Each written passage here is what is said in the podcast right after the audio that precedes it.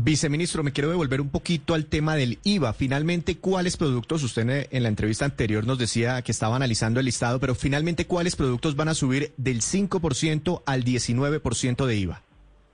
Nosotros estamos mirando, Néstor puso un ejemplo hace un momento, la gasolina puede ser uno de esos de esos productos que suba, que suba del 5 al 19.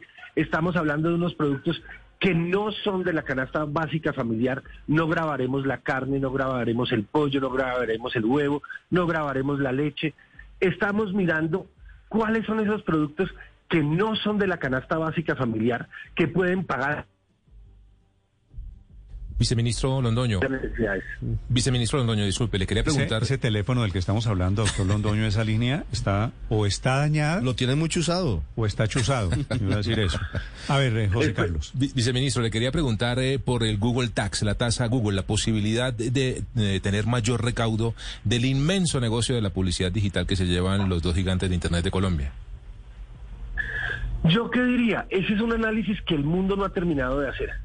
Me acuerdo una discusión que tuve con Néstor hace un año, eh, hace dos años, por el mismo tema. No se ha terminado de inventar. Y nosotros ponernos a inventar algo que no recaude y que pueda afectar a los colombianos, no lo hemos visto, estamos analizándolo, pero no, no hemos podido llegar a una conclusión con eso. ¿Y la exención del IVA a la compra de computador y teléfono inteligente, viceministro?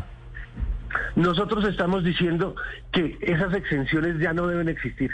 Nosotros estamos diciendo que hay productos que deben pagar el IVA. ¿Y eso incluye qué nuevo? ¿Qué incluiría esa, ese, ese, fin de esa exención? Y celulares. Eh, como el jamón serrano que puede pagar IVA. Hay productos como las nueces que pueden pagar IVA. Hay productos como eh, el azúcar que hoy paga IVA que puede subir un poquito ese, ¿El café, ¿El café es un bien suntuario para el gobierno? El café es un bien que puede pagar un IVA mayor. ¿Y por qué, eh, viceministro? ¿No es un bien esencial para los colombianos? Nosotros consideramos que no es un bien absolutamente necesario. Es un bien que todos consumimos, que nos gusta mucho, pero que no es un bien que sea indispensable para la alimentación de las personas. Sí, pero lo mismo piensan del, de la sal, ¿cierto? La sal también le suben el IVA a la sal y al azúcar. La sal también tendría una, una subida en, el IVA, sí. Le suben el IVA a la sal, al café, al azúcar, al chocolate, ¿estamos de acuerdo? Estamos de acuerdo, sería nuestra propuesta. ¿Y estos no son productos básicos de la canasta familiar? Ese no es un producto esencial para la alimentación. Y digamos que la sal. No, no, no, pero no digo producto esencial para la alimentación, que esa es una categoría que usted me está contando en este momento. Hay productos básicos de la canasta familiar y el gobierno se había comprometido a no subir el IVA para esos productos. Y estos productos, sal, café, azúcar, chocolate, son básicos para la canasta familiar, doctor Londoño. Néstor, la canasta familiar hoy está grabada en un 45% al IVA del 19%. ¿Eso qué quiere decir? Ya existen productos de la canasta básica familiar que están grabados. Nosotros estamos diciendo los esenciales para la alimentación no van a tener ese, ese aumento en el IVA. Pero ¿quién definió los esenciales para la alimentación? Nosotros hemos hecho un análisis para mirar que, como le decía, la carne, el huevo, el pollo, la leche, no tengan un aumento en, usted al, al huevo le echa sal o no? Yo al huevo le echo sal, sí. O el pan se lo come con un café o con un chocolate, ¿cierto? Sí, Néstor. O le echa azúcar a ese café. Esos productos son básicos. Lo que le quiero decir, doctor Londoño, es que el gobierno había dicho que no subiría a productos básicos de la canasta familiar.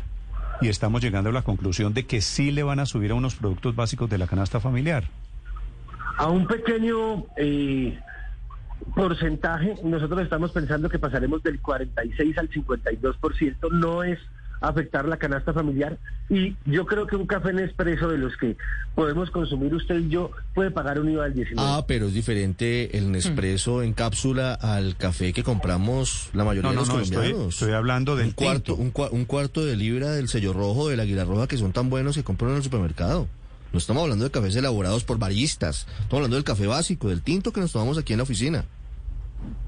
Todos podemos pagar un poquito más de ese IVA para el café y no nos va a afectar nuestros ingresos y nuestra calidad de vida. Doctor Pero la Londoño, pregunta es en cuánto más, eh, perdón Néstor, Sí, sí, Paola, eh, viceministro, la pregunta es en cuánto más, porque es irrealista subir el café del 5% del IVA al 19%. Ninguna reforma tributaria a lo largo de la historia, vice, ha subido ningún producto en 14 puntos de un solo tacazo. ¿Se acuerda usted que la vez que subió hasta el 19 venía del 16, del 16 al 19, antes del 15 al 16, antes del 14 al 15 y así de poquitos? Pero esto de pensar que de un solo tacazo puede subir en 14 puntos es un irreal. ¿En cuánto calculan ustedes que pueden subir ese IVA del café, de la sal, del azúcar, del chocolate o de la pasta que también está en ese paquete?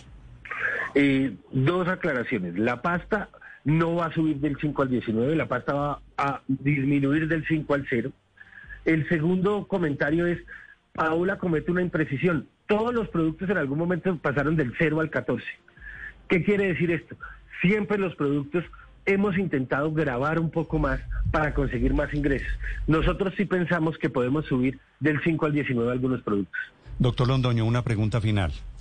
Esta reforma tributaria, a diferencia de las anteriores que ustedes han tramitado desde el Ministerio de Hacienda, en donde han tenido relativo éxito, digo, una se las tumbó la Corte Constitucional, la revivieron, todo eso.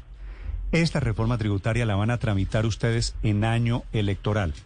Usted siente, usted ya comenzó, doctor Londoño, reunión con los partidos políticos. ¿Sienten que tienen oportunidad, que hay realmente una posibilidad de sacar adelante esta tributaria en este año electoral?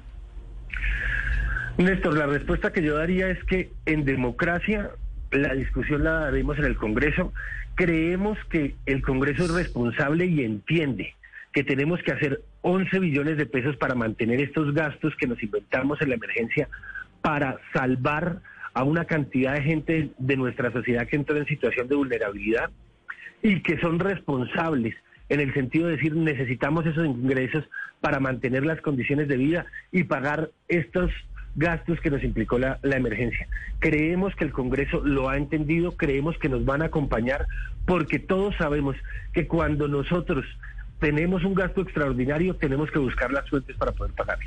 ¿Hay algún partido que le haya dicho a usted apoyamos esta reforma tributaria? Todos los partidos nos han dicho que apoyan la reforma, que están mirando temas sensibles y eso es lo que tenemos que lograr, un consenso para no ir a afectar a nadie en especial, para que todos pongamos un poco más y podamos sacar adelante esta reforma. Con todos los que nos hemos sentado han expresado preocupaciones, pero han expresado el compromiso con buscar los recursos para financiar los programas sociales y para financiar el hueco que nos deja la pandemia.